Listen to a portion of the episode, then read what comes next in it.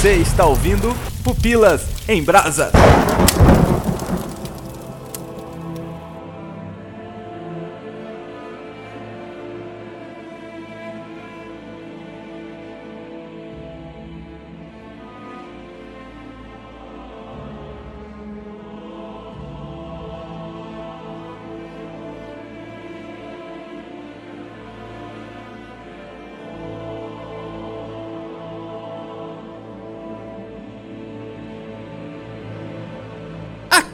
Aqui é o Léo Agrelos e na caverna em que você tem medo de entrar está o tesouro que você busca. Ai, que lindo.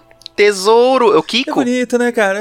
Baita clichê, né, velho? Você pegou a frase, tipo, mais usada quando falam da jornada do herói. E você precisa entregar? Ah, foi mal. Sabotadores sabotarão. É Odiadores bom sabotar odiarão. as entradas, é legal. Aqui é Adriano Toledo e vamos falar hoje sobre 85% de toda a cultura pop, mais ou menos. Quantos por cento? 85. Eu não sei de onde que eu tirei essa, essa porcentagem. Eu diria 99,1. Nossa, cara, não é- eu acho que não é pra tanto. Temos um matemático entre nós, eu acho que o número do Nito faz mais sentido que o do Adriano. É, deve ser. Então, eu acho que não é pra tanto, mas beleza. Fala galera, eu sou o Ed The Drummer e eu queria dizer pra vocês uma coisa: se vocês não sabem o que que é jornada do herói, é só vocês assistirem as cenas pós-créditos dos filmes da Marvel, que esse é o início. Primeiro ato, né? Primeira fase. É, basicamente é o início. Quando o Nick Fury aparece lá chamando pra iniciativa Vingadores, isso é o chamado da aventura do herói, hein? Aqui é o Nietzsche Xavier e venha conosco nessa jornada. Nossa, é no mundo maravilhoso de. Deixa eu ver. Do Todinho, né? Não, cara, é pro ouvinte se sentir recebendo o chamado. Vocês queimaram o negócio. Agora pensando em jornada, sabe, pensando nessas questões medievais e tal, sabe que tem os Sirs, né? Uhum. E aí normalmente tu tem um cara chamado Sir Jor, né? E o Sir Jornada é o cara que é- ele é um, um senhor que não tem nada, é o Sir Jornada. Ai, que maravilha. É sempre bom quando a gente começa nesse nível do podcast, cara. Quando a gente começa assim, como que fica no final da jornada, né? Já setamos a barra do podcast. Isso aqui é um podcast que respeita Aqui. suas origens. Obrigado, Ed. Eu sou o Homem de Ferro. Acha que é o único super-herói do mundo? Sr. Stark faz parte de um universo maior. Só não sabe disso ainda. Quem é você? Nick Fury, diretor da SHIELD. Sei. Eu estou aqui para falar sobre o Projeto Vingadores. Muito bem, galera, estamos aqui hoje para falarmos dessa incrível tese feita por Campbell sobre a jornada do herói que é constantemente usada na maioria das histórias, na maioria dos filmes e por aí vai, né? Como o Adriano e Nito ressaltaram, a maioria dos filmes seguem meio que esse escorpo sobre a jornada do herói. E nesse podcast hoje nós vamos falar um pouquinho sobre essa jornada do herói e como ela interfere diretamente, assim, na nossa vida, né? Mas antes, vamos tentar entender o que é a jornada do herói. Embora eu tenha quase certeza que a maioria dos nossos ouvintes sabem o que é a jornada do herói ou pelo menos assim já pincelaram sobre o assunto, mas nós gostaríamos de fazer de modo introdutório e explicar aqui as 12 fases e depois a gente vai fazer aquele exercício gostoso de ir colocando cada personagem da cultura pop, de filme ou de algum livro HQ, colocando dentro dessa jornada. Então, Adriano, primeiro passo aí da jornada, a chamada pra aventura. O que, que seria isso, Adriano? Ai, meu Deus, a chamada para aventura, chefe. Eu acho que é o que o, o Ed acabou de falar, né? Do Nick Fury lá no- na cena pós-créditos do nosso querido Vingadores. É o Gandalf chegando lá para dar uma missão pro Bilbo. Star Wars Episódio 4 é quando a gente chega lá com os, os- os droids lá pro Luke Skywalker, quando ele come- conhece o Obi-Wan Kenobi. É quando o herói é apresentado com uma realidade diferente da dele e ele tem uma oportunidade de sair do mundo dele, daquele contexto em que ele vive, que normalmente é um contexto bucólico, um contexto é, simplório, um contexto normal, assim, né? Uma vida bem normal. E aí ele tem essa oportunidade de sair do normal e ir pro fantástico. Essa é a chamada pra aventura. É que vocês começaram da chamada pra aventura e eu gosto de imaginar a primeira etapa como um mundo comum. Porque antes do Gandalf chegar e chamar o Frodo, mostra o como que era antes, assim. Como é que ele tava antes do chamado. Bem lembrado. Que é aquele negócio da, da zona de conforto. Você Uhum. está na É, zona, bem zona de conforto antes do chamado. É o zero, né? Isso. Tá de boa na lagoa, chega alguém pra falar que o mundo é muito maior do que aquela lagoa. Chega um velho muito louco, né? De erva, Fumadaço, chapadão. Você tá de boa na sua casa e chega o primeiro boleto pra você pagar. Chamado pra jornada do herói. É isso daí. O estado atual, tu mora com teus pais, né? Então, Isso. chamada pra aventura, resolve casar, né? Ah, pronto, é Isso. isso. Conheceu aí alguém, é conheceu alguém, né? Nem, nem começou o casamento ainda, conheceu É o alguém. namoro, né? Aí já começou. É, começa a preparação Ué. já, né? Não, quando, Ou é a faculdade, né? quando ela olha e fala assim, nossa, hein, a Juliana vai casar mês que vem. Aí você fala, vixe. Sabe uma coisa que eu tava pensando agora? É se a jornada do herói, ela funciona apenas pra heróis ou ela funciona também pra anti-heróis, né? Ou até mesmo pra vilões, vamos dizer assim. E vocês citaram ali, ah, o Gandalf e tudo mais. É, A gente tem lá o estado atual, a pessoa, digamos, entre aspas, ela não faz diferença nenhuma no mundo, ela é uma pessoa normal, ela vive sua vida normal. Pegar o Neo do Matrix também, ele vive sua vida normal. Então alguém vem fazer esse chamado, né? Mas se a gente pegar também o. Não sei se vocês assistiram, o Death Note, que a gente poderia dizer que Opa. ele não é bem um herói, né? O, o Light, né? Yagami, né? Então cai do céu aquele caderno, caderno preto. O chamado pra aventura ali. Chamado pra aventura é a entrega do caderno, né? A entrega do caderno. Eu acho que funciona tanto pro vilão quanto pro herói, mas em determinado momento vai ter o momento da escolha, né? Tipo, você foi chamado pra essa aventura aí. Só que em determinado momento mais pra frente nessa jornada você vai escolher. Você não escolhe a partir do momento que você é chamado. Você escolhe o seu lado depois, eu acredito. Eu acho que a gente pode ficar já botando na cabeça essa questão do anti-herói ou a pessoa que quer ir pro lado do mal, vamos dizer assim, né? Colocar esse dualismo entre mal e bem. Porque lá na frente eu acredito que a gente vai perceber que apesar de seguir um caminho, lá na frente o final, porque como nas obras o, o mal nunca prevalece, né? Lá no final a gente vai ver que não vai se completar a jornada, né? Anakin e Luke, eles foram chamados pra mesma jornada, mas eles tiveram é, decisões diferentes. Então, mas agora é o seguinte: quando o Ed falou ele se encaixa no anti-herói e no vilão, eu acho que ele se encaixa no anti-herói. Já no vilão eu não concordo. Porque é exatamente o que vocês acabaram de falar. Agora, no anti-herói, encaixa perfeitamente porque tem o lance da redenção do anti-herói. E o vilão não tem essa redenção. Uhum. Porque se a gente for olhar o Death Note, a gente tá olhando pela visão de um vilão. Aham. Total. O, o Light, de certa forma, ele é trabalhado como se fosse ele o cara do mal, que ele tá fazendo o mal ali, né? E a polícia, então, são os caras do bem, né? Apesar de ser meio que trabalhado no anti-herói, né? O L é o, é o bem no, no Death Note. E no caso do Death Note, você não tem uma, um momento de redenção ao final, né? Você tem um cara que vai persistindo no mesmo caminho, né? Aí que você vê, né? O Death Note é um caso em que você tem um cara que não é bem um vilão, né? Do ponto de vista de uns, ele é um vilão, do ponto de, vista de uns, ele é um herói, então ele meio que é Exatamente. um, um anti-herói, né? Uhum. Exatamente, é porque no final, ah, pô, vamos dar spoiler aí do, do Death Note, tá liberado? Zo- zona, zona de spoiler aqui, galera, pula aí. Que não sei se não sei se vale, se bem que é uma obra já é velha. uma obra velha. É, vale Pula aí 10 spoiler segundos aí É, se você não quiser saber e vai, fala aí. Pula, pula 30 segundos aí. No momento que o, que o Light ele morre, a gente pode dizer assim que teve a resolução, só que a ideia da jornada do herói, é- a ideia é que depois ele vai, digamos assim, estar de novo, voltar pro seu estado inicial, que o Nito falou que é o estado atual, né? Em que ele tá no sua, sua tranquilidade, mas ele tá diferente, porque toda a sua jornada mudou ele. Mas a gente tá ainda no passo 1, né? Chamado pra aventura. A gente nem chegou nos outros.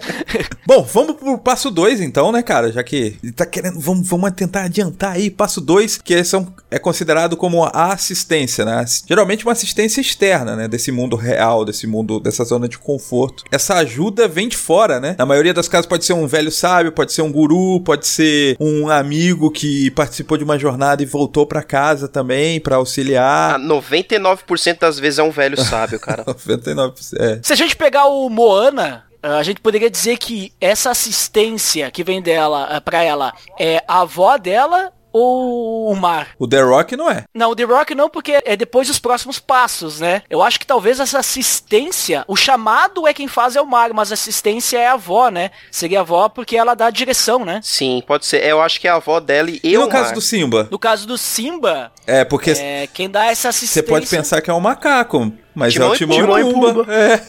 O macaco ele ajuda lá na frente. E você sabe o que, eu acho interessante sobre a jornada do herói? Por que, que ela funciona tão bem pra nós? Por que, que a gente, como consumidores, né, gostamos das obras que seguem a jornada do herói, né? É, me parece que já nesse segundo ponto ele é importante porque a gente é apresentado para um universo que a gente não conhece, né? Então a gente é apresentado ali pro personagem é, X. O nome dele é X. Tá? Ele tá no seu estado atual. Então ele é chamado para uma aventura. E nós, apreciando aquela obra, né, consumindo aquela obra, nós então somos apresentados para aquela aventura. Então vem essa assistência para explicar como que funciona o mundo para qual ele vai, né? Aonde que ele vai desbravar, o que que ele precisa se preparar, porque senão nós não conhecemos. Se ele fosse direto, bom, o personagem sabe o que que ele tá vivendo, mas nós não sabemos, então a gente não vai entender nada. Então meio que ele prepara o telespectador, né? Nossa, palavra telespectador, Olha. né? mas o quê? Bah, bah, meus caros Minha, minha mãe vai gostar de você. Ele prepara o ouvinte, né? Ou o visionário, né? Aquele que vê, né? Ó, Tá piorando a situação aqui. Mas ele prepara a pessoa que tá consumindo a obra, né? Pra que ela possa entender. Então ela faz com que aquele personagem, aquele herói, ele também não sabe das coisas. Então a gente acaba se identificando, porque a gente não conhece, ele não conhece, é apresentado pra ele, ele é assistido, né? Tem uma assistência. E a gente acaba, então, aprendendo junto com ele, crescendo. Porque é o que acontece, por exemplo, nos Jogos Vorazes. Nos Jogos Vorazes a gente é apresentado um universo distópico, a gente não conhece nada naquilo lá. E daí a gente sabe que tem jogos, a gente não sabe como aqueles jogos funcionam. E aí quando o amigo da Katniss lá, o amigo não, o cara que vai ajudar a Katniss, ele começa a explicar, dar as dicas, a gente é apresentado pra esse universo, a gente, ah, é assim que funciona. Ah, é isso que vai Aham. acontecer. Apesar da Katniss provavelmente saber. Então, digamos assim, ela sabe o que vai acontecer, mas ele dando as dicas pra ela, nós acabamos conhecendo esse é universo. estabelecido algumas regras desse universo novo que você tá indo, né? É como chegar numa escola nova e você, o seu primo ou o seu irmão que já estuda naquela escola, ele acaba falando assim, ó, não mexe com aquela galera,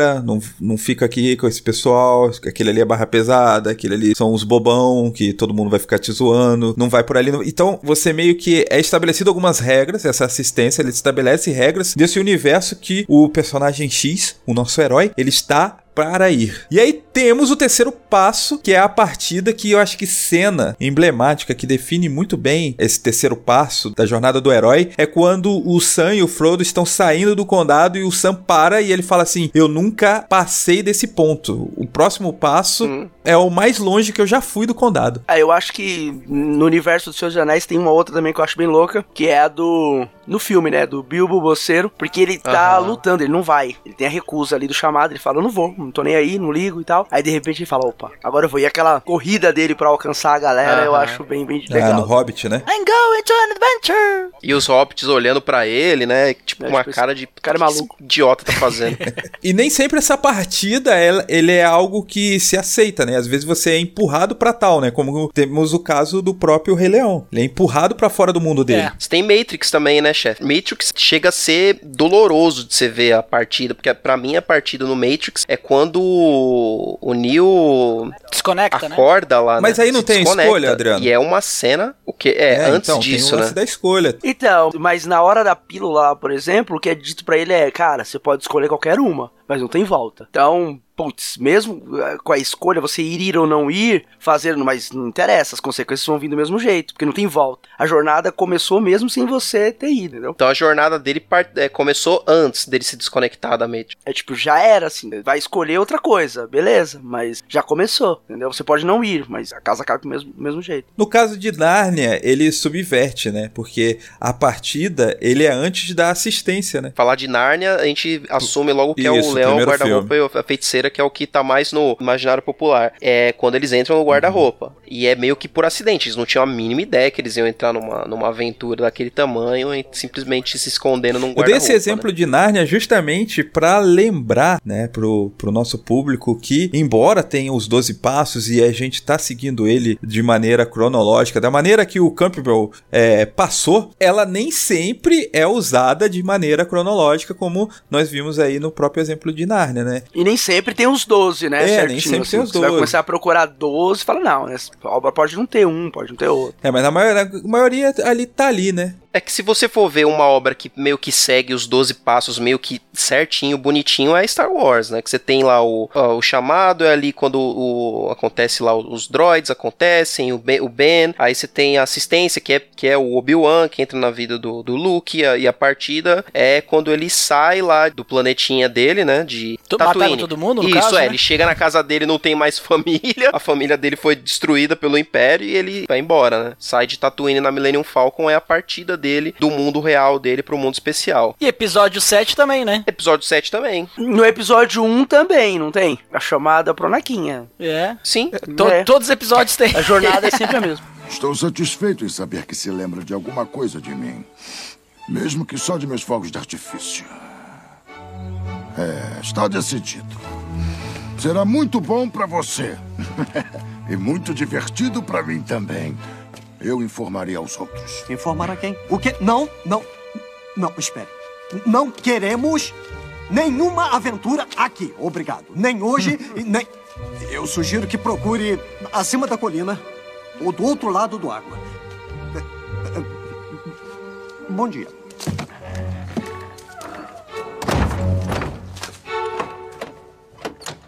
Antes da gente continuar falando de Star Wars, né, Pra ver se encaixa cronologicamente como o Adriano falou, vamos pro próxima casa, né, tá parecendo o Cavaleiro do Zodíaco, né, os 12 passos aqui. Próxima casa, experiência, né? Campbell, ele estabelece essa experiência. O que, que ele quer dizer com isso daqui, né, esse quarto passo da jornada do herói? Mas o que que é experiência? Agora eu fiquei curioso, chefe. A experiência é é ele estabelecendo o que ele consegue fazer de melhor, né? Geralmente isso daí é colocado como ah, um primeiro desafio, o cara superando o primeiro desafio. No, no caso ali do Hobbit, por exemplo, é quando eles conseguem vencer aqueles trolls, né? O personagem ele vai ganhando a experiência nos seus poderes, nas suas habilidades. É porque, na verdade, todo herói começa como incapaz. Totalmente. Não é? Você fala, "Ah, esse cara é um perdedor, ele é incapaz de. E aí, essa experiência é a primeira tarefa que ele tem que você fala assim: ah, até que ele não é um inútil de tudo. É a primeira missão, né? Ele conseguiu se livrar disso daqui. Então ele vai adquirindo experiência nesse sentido, de que, ó, uma coisa ele conseguiu se livrar. A gente já começa a botar um pouco mais de fé nele. Em outra interpretação aqui, esse passo 6 seria provações. No caso, é quando o herói ele enfrenta testes, encontra aliados, enfrenta inimigos de forma que aprende as regras do mundo especial. Então, é. Primeira. Você tá falando, você falou o É, 6. v- Vamos dizer assim, A gente tá no 4. É, nós estamos no 4. no 4. Vixe, então. É, é que você tá seguindo outra lista. Eu também tive que colocar no, na pauta agora, porque o que eu tinha de jornada do herói era outra Oh, pegada. foi mal, eu tava usando esse daqui, o escorpo. Todo lugar que eu procurei, acho que a maioria parecia Volta pra experiência. É. Volta pra experiência, que é o 4. Mas então, como eu tava dizendo, o passo 4, então, que é o 6 em outras, em outras listas aqui, em outras interpretações desse grande monomito, como também é tratado, é quando o herói enfrenta provações, quando ele enfrenta testes, e, e é bem também aquela- aquele negócio dos mitos gregos, né? Tipo, sei lá, os 12 trabalhos de Hércules e a Odisseia de Homero, e é quando o herói enfrenta sua primeira provação. Voltando lá pro Star Wars, eu creio que seja lá o, já o Luke já tendo que detonar a Estrela da Morte, já, sei lá, usar a força, né? E acertar aquela caçapa lá no final da, da mesa, assim, usando a força. E muitas vezes nessa parte da experiência que fica pré-estabelecido quem é o vilão, né? Ah, é. Porque na partida você sabe pra onde ele vai, mas fica meio assim, avulso e tal. Mas na experiência, geralmente é um. É, os Power Rangers, Olha aí. antes de enfrentar Mano. o grande vilão, sempre tem aqueles carinhas que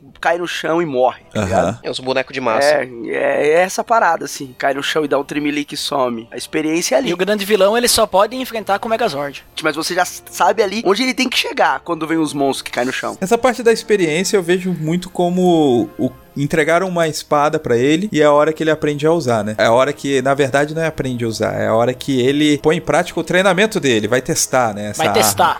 É que nem quando tu pega The Legend of Zelda, né? O Link, ele chega lá no lugarzinho e aí o, o velho lá diz pra ele assim... É perigoso ir, só, ir, Olha. ir sozinho, né? I- Isso, é perigoso ir sozinho. Pega isso. Aí ele pega a espada. E aí ele parte. E aí, logo mais, antes de enfrentar grandes desafios, ele vai ter que, né, quebrar vasos nas casas das outras pessoas.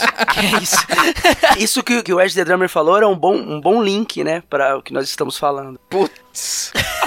Maravilhoso. Não, mas a, a questão da experiência eu acho que é, é importante para aquilo que ele vai, vai viver a seguir, né? Porque ele vai começar a ser provado, vamos dizer assim, através de inimigos, ou vai adquirir experiência através de aliados. A gente tem isso em diversas obras que tem a partida e depois da partida a gente tem experiência, como por exemplo Matrix. O Matrix, depois que o Neo ele já saiu da simulação, né? Que ele já descobriu o mundo verdadeiro, que é um mundo diferente daquele qual ele estava vivendo em seu estado atual, que era um seu estado de conforto, que ele descobre, opa, quer dizer que se eu botar aqui o negócio na minha nuca, eu posso aprender o que eu quiser. E aí ele começa a ser testado, ele começa a aprender, ele tem, digamos assim, ele é colocado a sua experiência e amadurecimento à prova, né? Além das tentações que os- o, agente faz pra ele, né? Que no primeiro filme, várias vezes o agente fica falando pra ele, meu, o que você tá fazendo, cara? Volta pro seu mundinho tal. E a gente passa isso aí por, por alto, né? Tipo, fica tentando ele, que também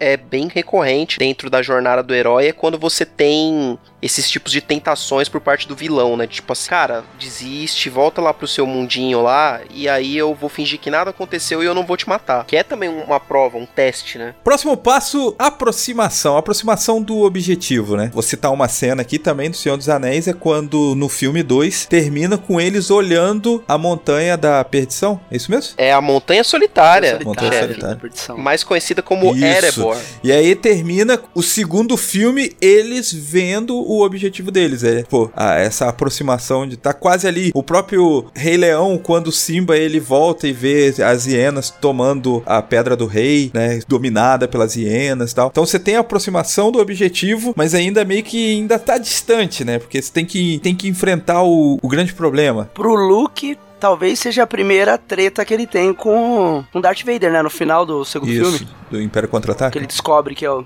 que é o, que é o pai. E ele dá aquele gritinho maravilhoso. No! Porque, né? É a maior provação do que o herói vai encontrar, né, no meio da jornada antes de conseguir vencer. Normalmente nesse ponto o herói ele não vence a batalha. Mas você tá ligado que na próxima vez vai, ele vai vencer, tá ligado? Só vai ter mais uma. Sim, porque É. o herói sempre vence, né? Isso aí é no, no Senhor dos Anéis também, é no, quando eles chegam em Mordor, né? Que você vê que é uma terra toda desolada, que só tem orc pra tudo quanto é lado, que eles provavelmente eles, eles pensam, né? Quando entra a crise também, que é a questão do conflito interno, que muitas vezes acontece, que aconteceu ali naquele momento ali que o Frodo brigou com o Sam. Que já tal. é a parte 6, né? A crise, né? Porque, como o Ed falou, tem o lance da derrota. E aí, geralmente, o herói ele entra em crise porque ele não se sente capaz, ele não se sente à altura do desafio, ele não se sente capacitado o suficiente para chegar ali, né? Então, você vê vários heróis ele recusando o fato de ser herói. Nesse momento. Volta aquele clímax pré-partida, assim, sabe? Aquela ideia de eu não sou capaz Sim. e tal. Volta É. isso. Ele achava que era capaz, agora já não acha mais. Já tá indo com dúvida. É que tem que mostrar que é difícil, né? Que não é tão fácil assim, né? Porque se fosse fácil, qualquer um faria. Exatamente, você tem que valorizar o mito. Você vê que em Star Wars isso é praticamente o Império Contra-Ataque inteiro, porque você tem o, o Luke na caverna, que é um momento que- de crise, que é quando o Yoda fala, você tem que entrar ali pra você poder seguir teu caminho, e, e ali ele enfrenta o primeiro inimigo dele, que é ele mesmo, né?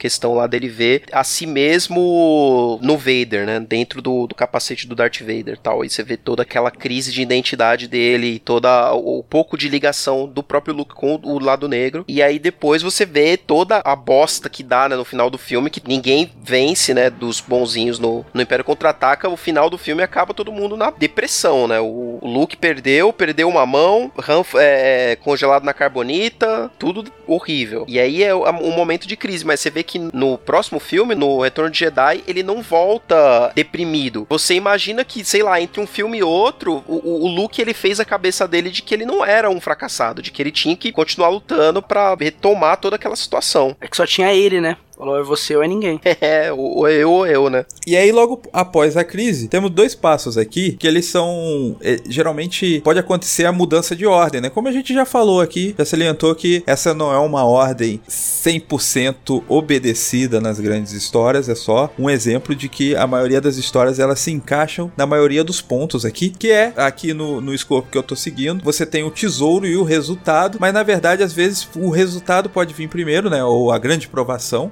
Que seria a derrota do grande problema, do grande vilão. O tesouro ele pode vir antes como um artefato, como pode vir depois como uma recompensa de ter derrotado o grande vilão. Isso acontece logo depois da crise. Então, se a gente pegar um exemplo, o tesouro às vezes ele tira da crise o cara, né? Tipo, ah, vem um artefato mágico, ou vem um, tipo, olha aqui, esse aqui era o, o sabre de luz do seu papai. Vai lá, então. Então é um tesouro né? E aí ele vai enfrentar o grande desafio, né? Que é o, grande vilão, que é o grande problema ali. Ou se não, o tesouro ele pode ser resultado do desafio com o vilão, né? É, o tesouro ele, ele simboliza um, uma ajuda externa, um, um, item sobrenatural, ou então até um próprio treinamento que o protagonista tem para ser capaz de superar o seu último desafio. Ele teve um momento de crise dele, ele viu que ele não estava à altura, talvez, do desafio, e ele precisaria de algo melhor. No... Trazendo o Senhor dos Anéis, a maior crise do, da trilogia ali, pós-Laracna, né? Tudo ali pós-Laracna é, é crise. Aí é onde o Sam faz toda a parada e tal, carrega o mestre. E aí o, o tesouro ali seria o Gollum, que é o cara que tá ali magicamente para salvar o mundo e para ajudar o Frodo, que não. Então, no caso do Senhor dos Anéis, talvez o tesouro seja o, o final mesmo, né? Tá, a destruição do anel. Me parece que o tesouro é o que motiva o herói a sair da crise e continuar a sua jornada. Porque, digamos assim, ele tá numa crise. O que, que vai fazer ele ir adiante? Porque tempo atrás ele tentou lutar contra o seu maior inimigo, que era o propósito, digamos assim, uh, do que ele estava da sua jornada, ou um obstáculo grande da jornada, ele não conseguiu vencer aquilo. Às vezes isso pode até levar à morte dele, se a gente estiver falando Dragon Ball. É né?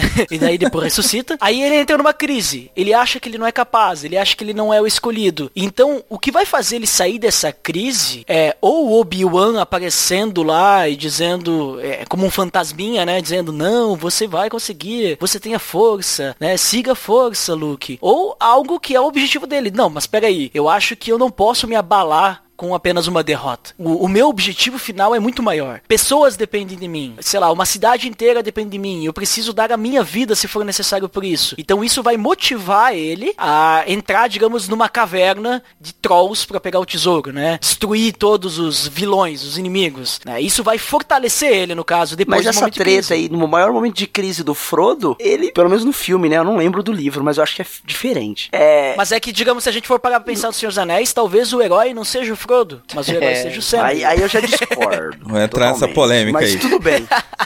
Vamos tirar então o Senhor dos Anéis aqui pra gente não entrar na polêmica que eu discordo totalmente. Não, mas a gente pegar Star Wars, tá? Star Wars. Qual que é o momento de crise do Luke? O momento de crise do Luke é quando ele descobre que o Darth Vader é o pai dele. E ele perde a mão. Então ele praticamente ele fica desolado. Pô, meu maior inimigo é meu pai, não sei o que. Só que isso depois ele percebe que se ele não lutar contra o pai dele, o império vai dominar. Digamos assim, a batalha é muito maior do que ele. Pessoas dependem disso. Então ele vai atrás do pai dele, mas com o intuito primeiro de redenção do pai, né? Então é isso que ele corre. Ele, ele não, o tesouro, digamos assim, o que me motiva é muito maior do que essa crise que eu tô passando. Então eu preciso me fortalecer, eu preciso ir atrás e mesmo sem uma mão, eu preciso, digamos assim, vencê-lo até para tentar trazer ele de volta, para tirar ele do lado negro, né? Só para ficar claro quando isso é mal feito, eu acho que essa parte assim, ela é mal feita no segundo Hobbit, porque você tem ali a resolução ali, você tem o tesouro ali meio que literalmente, mas o negócio não funciona porque o dragão ainda tá vivo, né? E aí por isso que é uma das grandes críticas do filme, né? É. Pô, ele termina com um anticlímax total e, na minha opinião, mal feito. É que o livro é um só, né? Daí o, o li no livro, se tu for ler, ele tem essa, Sim, essa é. estrutura, mas tu não vai conseguir fazer fazer isso em três filmes, né? Tem que assistir os, os três como se fossem um. E mesmo assim o segundo vai ficar ruim. é, na verdade, eles me prometeram algo e me entregaram outra coisa no Hobbit, Mas, então eu fiquei triste. Uma história de amor lindo. Eu fiquei desolado que nem o Smaug. Infelizmente, não se pode explicar o que é Matrix. É preciso que veja por si mesmo. Esta é a sua última chance. Depois disto, não haverá retorno. Se tomar a pílula azul, fim da história. Vai acordar em sua cama e acreditar no que você quiser. Se tomar a pílula vermelha, fica no País das Maravilhas. E eu vou mostrar até onde vai a toca do coelho. Bom, então vamos pro próximo ponto ali, o passo 9, que é o retorno retorno do Jedi. Ou retorno do herói.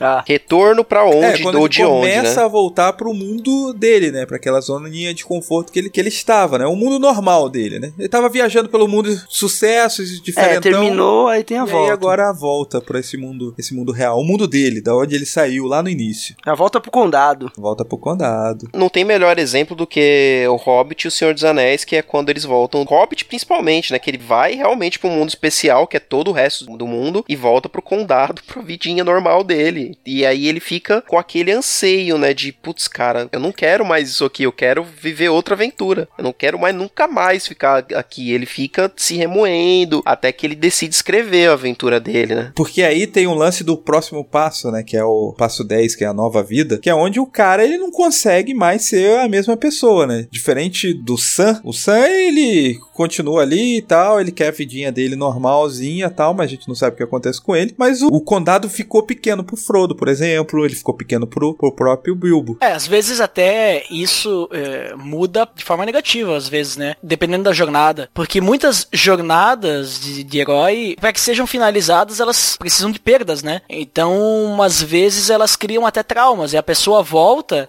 e ela não é mais a mesma por causa de tudo que venceu. Se a gente pegar filmes de guerra, por exemplo, a pessoa quando volta pra sua vida normal, vamos dizer assim, ela não é mais a mesma, porque o que ela vivenciou em sua jornada, em sua aventura, mudou ela, mas não positivamente. Ela não quer estar lá de volta. Ou muitas vezes ela quer estar lá porque ela não sabe como mais é viver uma vida normal. Então, tu tem esse outro ponto também, né? Esse outro lado da moeda, vamos dizer assim. E tem o, talvez o último passo, né? Que é o passo 11, ou se vocês preferirem o 11 e 12, que é a resolução de todos os problemas, tudo se resolve, acaba todo aquele processo que ele foi chamado, né? É a resolução de tudo, né? Tudo se resolvendo, tudo acabando bem, tudo voltando ao normal. É o final da dizer. novela. Final da novela, todo mundo. Casamento. Casamento, todo mundo de branco, sorrindo. Mostra todos os personagens. mostra todos- O vilão, os vilões, vilão morre. Aqueles que não morreram, né? É. Só fazendo uma metáfora ali que foi feita no início desse cast, né? Que a gente falando, ah, o estado atual é quando você tá na casa dos seus pais, aí o estado 1 é quando você começa a namorar, né? Deu match no Tinder. E aí, você vê que a jornada do herói vai, volta e tal. É o divórcio e você de novo com 40 anos na casa dos seus pais. A crise é os sete anos, né? É a crise dos sete, né? É. Começa tudo a estragar. Mas aí tu percebe, não, mas eu não casei pra brigar por causa de eletrodomésticos. Eu casei pela pessoa que eu amo. Daí tu vê o tesouro, Tu né? vê o tesouro, é. Aí tu percebe que casou com o Kiko. Ó a piada do tesouro aí de volta. Olha o O resultado nasce o Kiko. Olha ali, ó. Olha, Chaves é a jornada do herói, cara. E o retorno é o quê? O retorno é quando tu leva o neto pra casa dos teus pais. Pra eles conhecerem o netinho. É, tu acabou Olha com um ali, final ó. melhor. É, eu tava mais. final mais Ou pessimista. o retorno é quando você olha pro seu filho de 16 anos e fala, vagabundo, né? Vai trabalhar, moleque. E aí vai começar de novo o ciclo. Só que não com você agora. Você manda ele numa jornada. Ou você olha pro seu filho e você percebe que ele tem os olhos muito puxados. Você é Black Mirror. Você é muito Black Mirror. Totalmente decepcionante. Bom, a gente falou no início do cast que esse método da jornada do herói ele é repetido constantemente, né? E a gente acabou usando vários exemplos ali, como o próprio Frodo, o próprio Luke, a gente ficou fazendo essa comparação. Mas aqui pra gente aqui, assim, o que faz a gente ter uma empatia tão grande com a jornada do herói? Assim, na sua opinião, Ed, por que a gente gosta disso daí? Por que a gente é apaixonado por essas histórias? Ah, eu acredito que essa, essa forma de negativa, ela nos coloca no meio da história, né? Partindo do início, né? Então a gente é apresentado para um universo que a gente não conhece, a gente não sabe o tempo, então a gente começa a perceber pela vida pacata da, daquele personagem. Ah, estamos aqui nos anos, eh, sei lá, nos anos 80, ou nos anos 2000, ou estamos nos anos em 1500, não sei. né? a gente vai começando a perceber, entrando na cultura do local. Daí vem, a gente percebe que essa pessoa não tem nada de especial, ela é uma pessoa normal, algo que qualquer um pode ter e de repente vem aquele chamado. Esse chamado pode ser alguém aparecendo, pode ser que os familiares dele morram, pode ser um assalto, pode ser uma missão, pode ser muitas coisas. Pode ser que dê uma catástrofe natural e daí de repente a gente vê, opa, e agora? Ele pode fazer alguma coisa ou pode não fazer nada. E a nossa tendência é querer que ele faça alguma coisa, porque nós queremos conteúdo, né? Nós queremos que o filme continue. então vem essa parte da assistência, já que a gente tá usando esse modelo que a gente comentou, né? Vem a assistência para nos explicar. Pega aí, então assim, ó, se você quiser continuar sua é, o filme, né? Você precisa entender esses pontos. E daí a gente também aprende esses pontos. Porque o personagem, apesar de ele conhecer a cultura e tudo mais, a gente não conhece. A gente precisa conhecer algumas coisas a mais, que daí é colocado de forma, às vezes, bem escrachada, né? Outras vezes mais, não subliminar, mas eu digo assim, de uma forma mais simples. Sem que a gente perceba, vai nos colocando aí no meio da história. E daí depois vem, vem todo o resto. Então ele parte pra sua jornada. A gente vê ele passando por obstáculos, né? Que não precisa ser inimigos, porque às vezes a jornada do herói não, não necessariamente é um herói, eh, sabe, com uma espada e um escudo na mão, né? Às vezes a jornada do herói pode ser a história de um pai. Pai lutando pelo seu filho com câncer, sei lá, né? Pode ter É, muitas. a procura da felicidade. Olha, né, a procura da felicidade sem a gente poderia dizer que é uma é, jornada do herói, né? Então, não sei, talvez. Né? Deixem aí nos comentários o que você acha.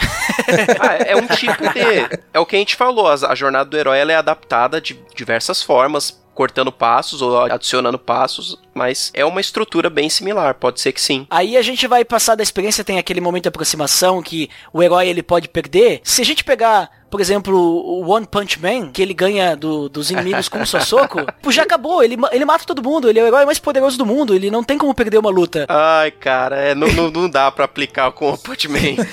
E- Entendeu?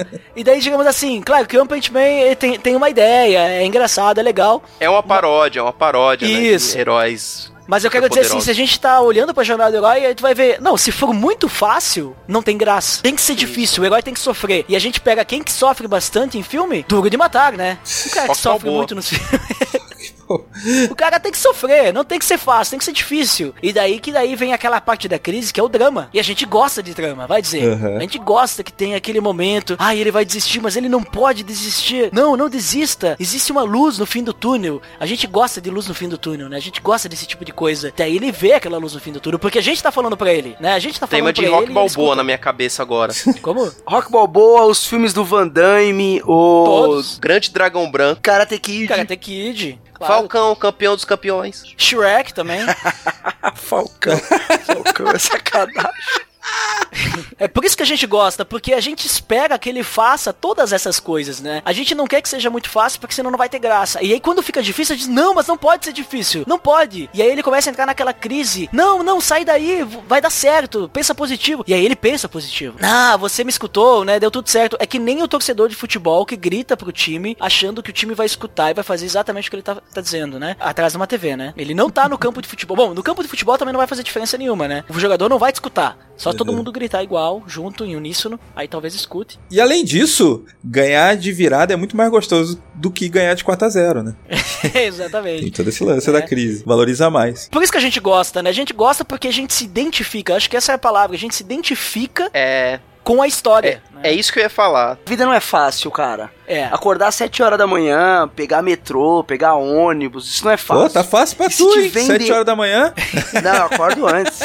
Eu tô falando, tipo, pra vocês aí que, que tem Que é vida fácil, mansa. né? É, eu acordo antes. O cara olha aí e fala, meu, a vida não é fácil. Se eu sentar pra ver a história de um cara que resolve todos os seus problemas com muita facilidade, é, isso vai me trazer raiva, Uhum. sabe? Eu preciso ter empatia com ele. Pra ter empatia, ele precisa sofrer tanto quanto eu Palavra-chave, sofro. eu acho, empatia, cara. A questão pra mim também é a identificação. Você se identifica com esses caras aí, porque são todos caras que vieram do nada, meu, que são qualquer cara. É o Frodo que era um qualquer lá no condado, não tinha nada especial. O Luke que era um, um cara órfão que vivia numa fazenda de umidade, que quer que seja uma fazenda de umidade no meio de um planeta que não tem absolutamente nada. Você pega o Harry Potter também, que era um cara que pra ele no mundinho dele ele não era absolutamente nada. Fora do mundo dele, lá no mundo especial, ele era alguém, mas até então ele não sabia. Por aí vai. Você tem um exemplo aí muito recente aí, sem dar spoiler, de um filme aí maravilhoso aí que também você tem uma- um, um protagonista que é revelado que não é ninguém também, que não Eu ia citar isso agora. Eu falo, meu, foi, foi É. é exatamente, fala assim, ó, tá vendo? Você é ninguém. você não é Então ninguém. você,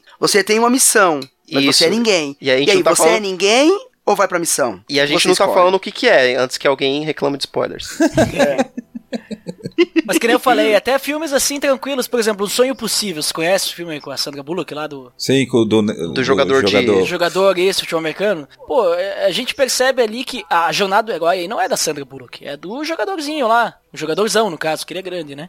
e a gente percebe várias dessas desses pontos, né? E a gente se identifica com ele, a gente. E como passa por esses pontos, a gente acaba se colocando no lugar dele. Sim, a gente claro. quer que ele se dê bem, né? A gente quer que ele seja aceito, a gente quer que dê certo, a gente quer que não Sim. exista racismo, a gente quer que ele possa ter uma redenção por causa que a sociedade colocou e sei lá, entendeu? paralelo da Marvel com a DC quando a Marvel subiu de popularidade lá nos anos 60 e 70, que surgiu o Homem-Aranha, por exemplo. Enquanto você tinha o Batman o Superman, que eram ícones, que eram caras inalcançáveis, que estavam lá no topo, você tinha o cara que era um moleque colegial que tinha que vender as fotos pro tiozão, que tinha que vender o almoço pra comprar janta e explodiu de popularidade e é um, um dos heróis mais populares até hoje. Por quê? Porque você vê desde aquela época até hoje que a gente vê lá o Tom Holland, a molecada se identifica com o Tom Holland lá no, no filme, porque é um colegialzinho, com os, os dramas dos colegiais, com toda a atmosfera do colégio, da vida de um adolescente sendo passada na tela ali, e ao mesmo tempo ele é um super-herói que escala paredes e luta com super-vilões. É a questão da identificação de novo. Quando o Joseph Campbell ele escreve o Heróis de Mil Faces, ele faz uma análise antropológica de todas essas grandes histórias, de todos esses grandes mitos e percebe que mesmo as histórias mais antigas eles tinham esse padrão que a gente acabou comentando exaustivamente aqui e ele percebe também, ele chama atenção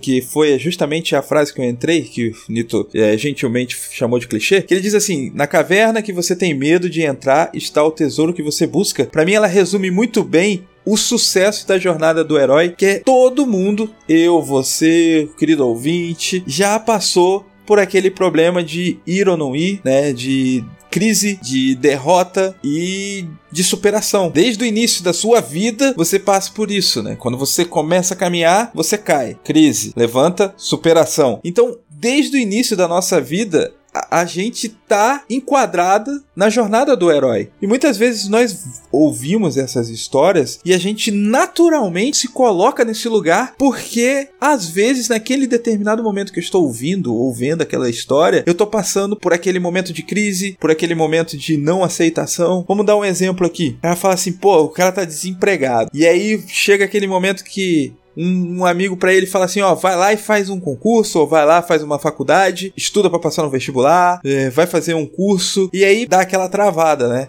Poxa, eu não sou inteligente o suficiente para passar num concurso ou num vestibular. Eu não vou conseguir fazer esse cursinho à noite porque tem um monte de outras coisas acontecendo. Eu tenho filho, eu tenho esposa, eu não consigo conciliar o meu trabalho com o cursinho. Então, você tá relutante em vários aspectos da sua vida, em vários momentos da sua vida. Nós temos essa relutância, nós temos essa crise, mas também nós temos essa superação. E eu creio que quando nós vemos essa jornada do herói, mesmo sem perceber que existe essa jornada, né, na história, nós naturalmente nos colocamos nesse lugar porque, afinal de contas, todo mundo quer superar a grande crise, né? Todo mundo quer melhorar, todo mundo quer transformar a sua vida, né? Então eu acho que essa é a grande força da jornada do herói, é porque a gente gosta tanto, porque a gente tem toda essa empatia.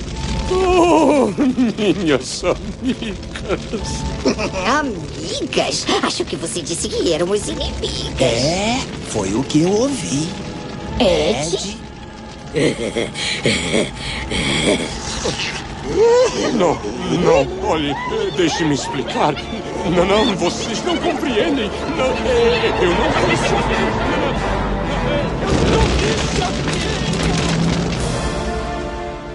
Eu acho que a pessoa que nunca passou por uma crise em sua vida é porque ela nunca enfrentou o maior inimigo que ela, digamos assim, pode enfrentar. Que não derrubou ela. Então, digamos assim, meio que ela tá fugindo da briga, vamos dizer assim. Porque todo mundo que já enfrentou seu maior inimigo, é, isso eu digo de forma figurada, né? É, todo mundo que já enfrentou seu maior inimigo e em primeiro momento perdeu, acabou entrando numa crise. E o que fez essa pessoa levantar é que tornou ela mais forte. E aí foi comentado de rock antes. Eu nunca assisti o filme mais recente do rock, mas eu conheço o discurso, né? Que ele diz que não importa quantas vezes tu bate e tudo mais, o que importa é quantas vezes tu cai, mas tu consegue levantar. né? É basicamente isso, né, que ele fala, né?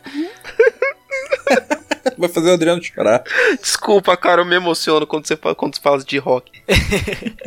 É emocionante lembrar dessa cena, né? Você sabe que a gente se identifica e também, se a gente for parar pra pensar, o cristão ele vive uma jornada do herói no cristianismo. Pô, na espiritualidade constantemente, cara. Se a gente for pra pensar, a gente tá vivendo em um mundo, né? A gente é uma pessoa é, comum, né? Tem um mundo comum aqui, e até que em algum momento é apresentado para nós o evangelho. A gente é chamado, então, para uma aventura, né? O evangelho, olha só. No momento que a gente é chamado para essa aventura, normalmente, é, claro, dependendo da pessoa, a gente pode recusar esse chamado. Isso faz parte também da jornada do herói. Muitas vezes recusar o chamado, não quero, não, não quero viver isso aí. Até que então a gente tem uma certa assistência. E daí a gente é ensinado Alguém anda com a gente, explica e demonstra como é que funcionam as coisas. E daí então a gente realmente entende. E aí nós podemos dizer que o Espírito Santo chega até nós, né? Através da mensagem de Deus, né? E a gente parte né, parte então para uma nova jornada em que a gente entra num mundo diferente daquilo que a gente conhecia. Que daí é o reino de Deus. Então a gente já partiu para esse momento. E daí então no reino de Deus que a gente vai ter as nossas experiências através da nossa luta contra o pecado. A gente vai poder lutar contra as maiores fortalezas que a gente vai ter, os maiores inimigos. A gente vai ter que deixar de vícios. A gente vai entrar em momentos de crise também, em que a gente vai achar que a gente tá passando por um deserto e Deus está no silêncio e a gente vai achar que não, mas espera aí, que eu realmente estou fazendo a coisa certa? Será que Deus realmente existe? Muitas vezes a gente pode passar por uma crise até de identidade, né? Será que realmente Deus existe? Não sei. Mas então a gente olha com os olhos no final lá, que a gente lembra do que Paulo fala, que a gente tem que andar sempre perseguindo Uh, em direção ao alvo, né? Os nossos olhos têm que estar sempre focados em Jesus. E daí a gente vê aquele tesouro. E quando a gente percebe isso, que a gente realmente vence então é, a força do mal em nossa vida através do Espírito Santo, através da ajuda dele, então a gente alcança aquele resultado. E daí então a gente vai começar esse retorno, que vai ser só no final da nossa vida, né? Essa estrada de volta que a gente começa então a viver para Jesus, a gente vai passar pela nossa ressurreição e daí a vida com Cristo, né? Que daí então encerra a jornada do, do cristão, vamos dizer assim, né? A jornada do herói cristão, né? a gente pudesse dizer. Que o retorno realmente vai ser numa nova vida, né? Essa nova vida vai ser um mundo totalmente diferente. É quando a gente morrer, a gente estiver com Cristo e a gente vai viver, então, a nova terra, tudo mais vamos viver com o Pai, né? Então a gente percebe também no próprio cristianismo, se a gente quiser colocar no meio disso, a gente, a gente se identifica né, como cristãos, com esses pontos da jornada do herói, né? A gente poderia colocar esses pontos na nossa vida também. É, e por exemplo, nós vamos ter na, na Bíblia vários personagens, né, que tiveram essa jornada do herói ali. E tem muita gente que linka a jornada do herói a mito, né? Tipo, ah, segue a jornada do herói porque é um mito, alguém inventou, então é uma história que está sendo contada, que tem a ver com a primeira história que foi contada, então não tem muito de real. Mas na verdade é exatamente o contrário, né? Porque, lógico, as histórias inventadas elas seguem esse padrão pra é, agradar ao público que vai consumir ali de alguma maneira. E para mim o que o Joseph Campbell faz é uma constatação de que a jornada do herói é a vida, né? Tipo,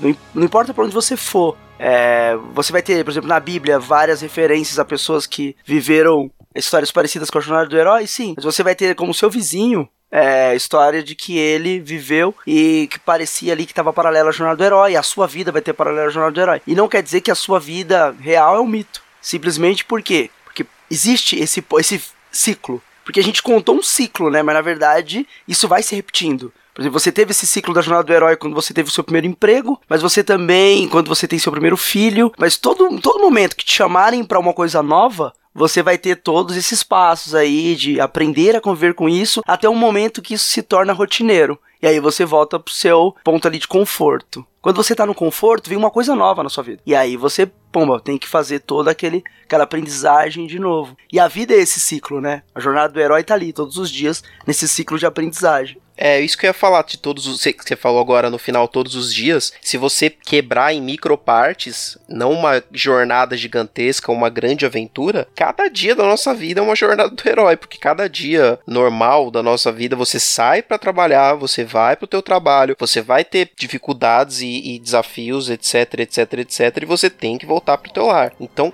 todo dia você tem que ter uma jornada diferente. E, e aí... quando o despertador toca, você nega o chamado. é, olha aí. Você coloca mais cinco minutos ali de soneca. Foi mal, pode continuar. Não, mas é isso. E aí também, linkando com o que o Ed falou, cada dia a gente tem também a nossa jornada espiritual, né? Que eu não gosto muito de dividir a, a, a nossa vida em ah, a nossa a sua vida profissional e a sua vida é, amorosa e a sua vida espiritual cara, eu não gosto disso, eu acho isso uma bobeira. Na minha opinião, a vida do cristão é a vida do cristão. E aí você sai de manhã e volta para casa à noite, é a tua vida que tá ali e você tem a tua jornada e tem todos os desafios inclusos, incluindo a tua faceta espiritual, que é permeada em todas as suas coisas da sua vida, em todas as ações que você tá fazendo, em todas as interações que você tem com outras pessoas, em tudo, em todos os seus pensamentos e etc. Para tudo você tem que pensar nisso e você tem que pensar no, no, no final, no, na recompensa, né? Essa acho que é a, a lição que a gente pode tirar tirar da jornada do herói na nossa vida é, é, é basicamente isso, né? Isso não, não se aplica só à ficção e às suas grandes aventuras e capa-espada e heróis é, espaciais com sabres de luz. É, a, nossa vida é, é, essa jornada e a gente tem que ter em mente a recompensa, que é, é viver uma vida digna, viver uma, uma, vida certa, de acordo com o preceito de cada um, mas como todos nós, todos nós aqui somos, somos cristãos, a gente tem que pensar em termos de cristianismo, então é viver como Cristo gostaria que nós vivêssemos e sei lá, cara, chegar no final de cada dia, você chegando pra, na sua casa para encontrar a tua família com aquela sensação de que você fez um, um bom trabalho, que você teve boas interações, que você foi Cristo para as outras pessoas, que você foi um, um, reflexo daquilo que você acredita, que as pessoas elas veem coerência na tua vida, não é, que elas não, não veem um, um, um vilão, um anti-herói, que elas veem um, um, herói, né, mesmo, né? Não, não no sentido de o, o cara ideal, mas um cara com falhas, mas que um cara que tem uma linha íntegra, uma linha reta sendo, sendo trilhada, né? Mais uma vez aí citando o filme que nós não estamos nominando, mas todos têm falhas, ninguém é, é santo, né? Ninguém é inalcançável, até um grande mestre pode cair no erro e ter fatos a, a se arrepender. Então a gente tem uma jornada do herói aí a cada, cada dia aí. Eu, eu acho que eu me alonguei e me repeti.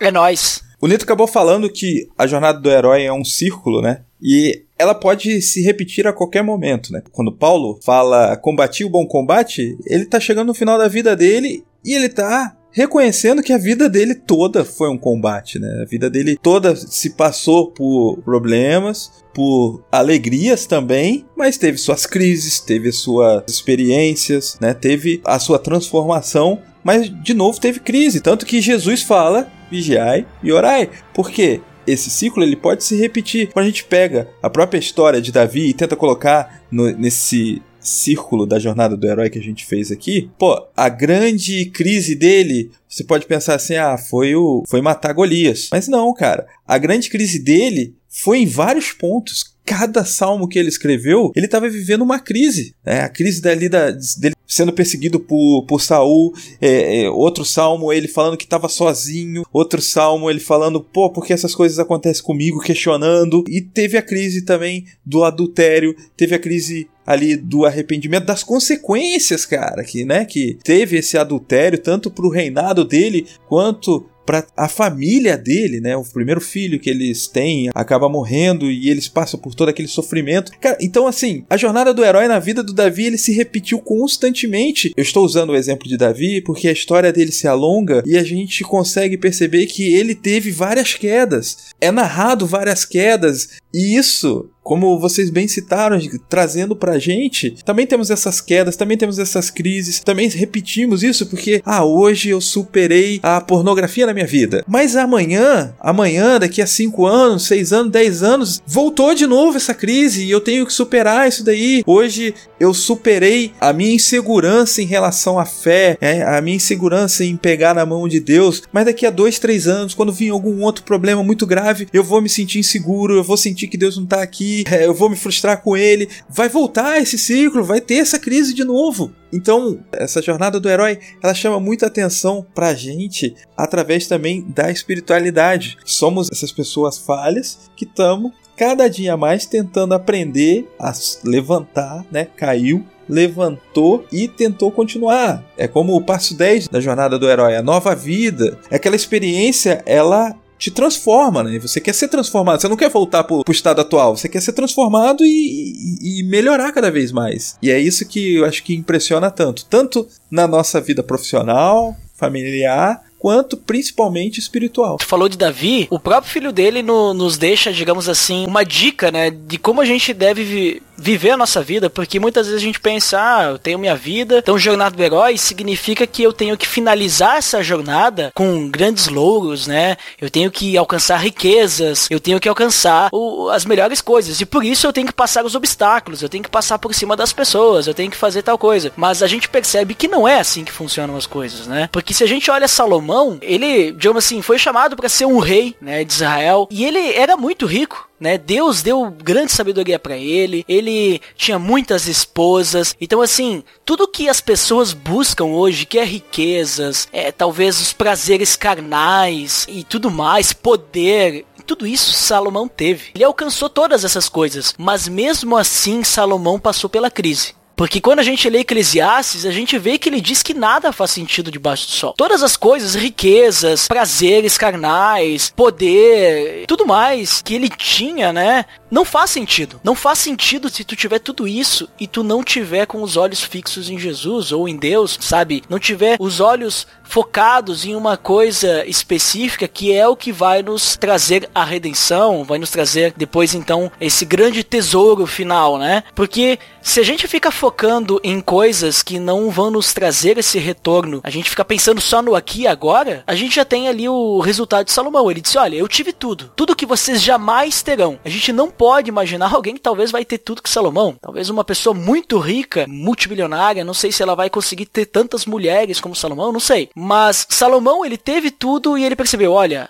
a esperança só tá em Deus, né? Porque se a gente ficar buscando coisas terrenas, a gente não, não tem esperança nenhuma. Né? Isso aqui tudo não faz sentido, é correr atrás do vento. Né? Então, se a gente pode aprender alguma coisa com isso, pensando sobre essa questão da jornada do herói, é que a gente tem que estar tá bem focado em qual que é o objetivo da nossa missão. Porque se a gente se desviar, a gente pode achar que nós estamos buscando algo, mas a gente se desviou da missão. E daqui a pouco é o que vocês comentaram lá pro início, quando eu falei do anti-herói ou do vilão, é o que vai definir se a gente é o herói ou se a gente é o vilão, né? Que a gente vai desviar do caminho, né? A gente vai estar tá passando pro lado negro da força.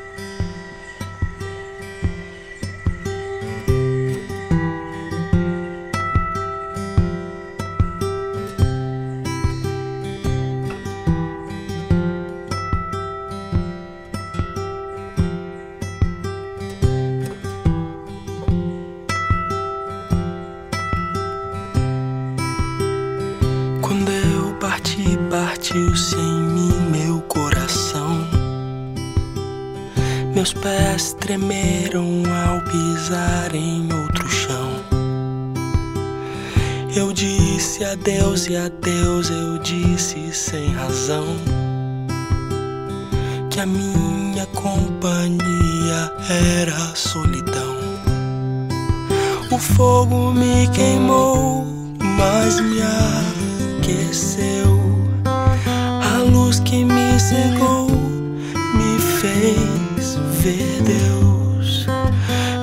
alma se fartou sem água e pão. A mãe da esperança é a provação.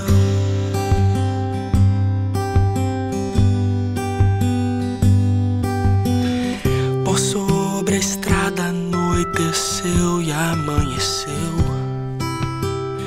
E eu vi que os dias mais sombrios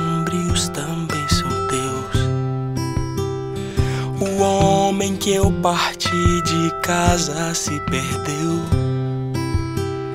E a caminhada fabricou um novo eu. O fogo me queimou, mas me aqueceu. A luz que me cegou me fez ver Deus. Minha alma se fartou sem água e. A mãe da esperança é a provação.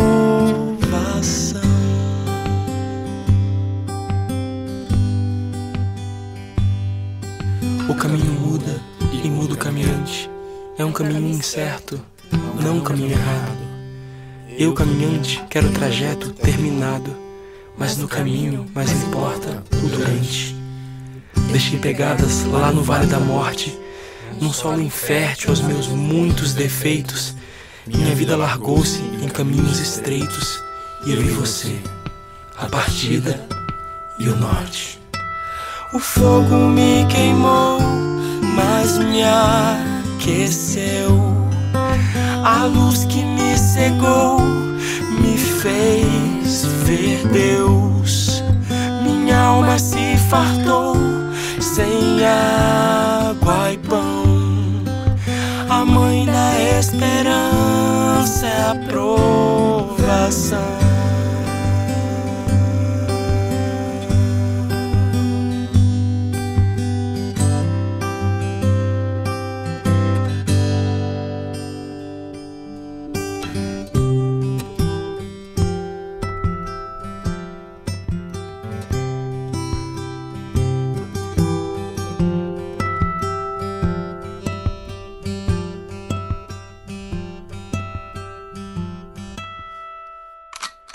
Hasta la vista, baby.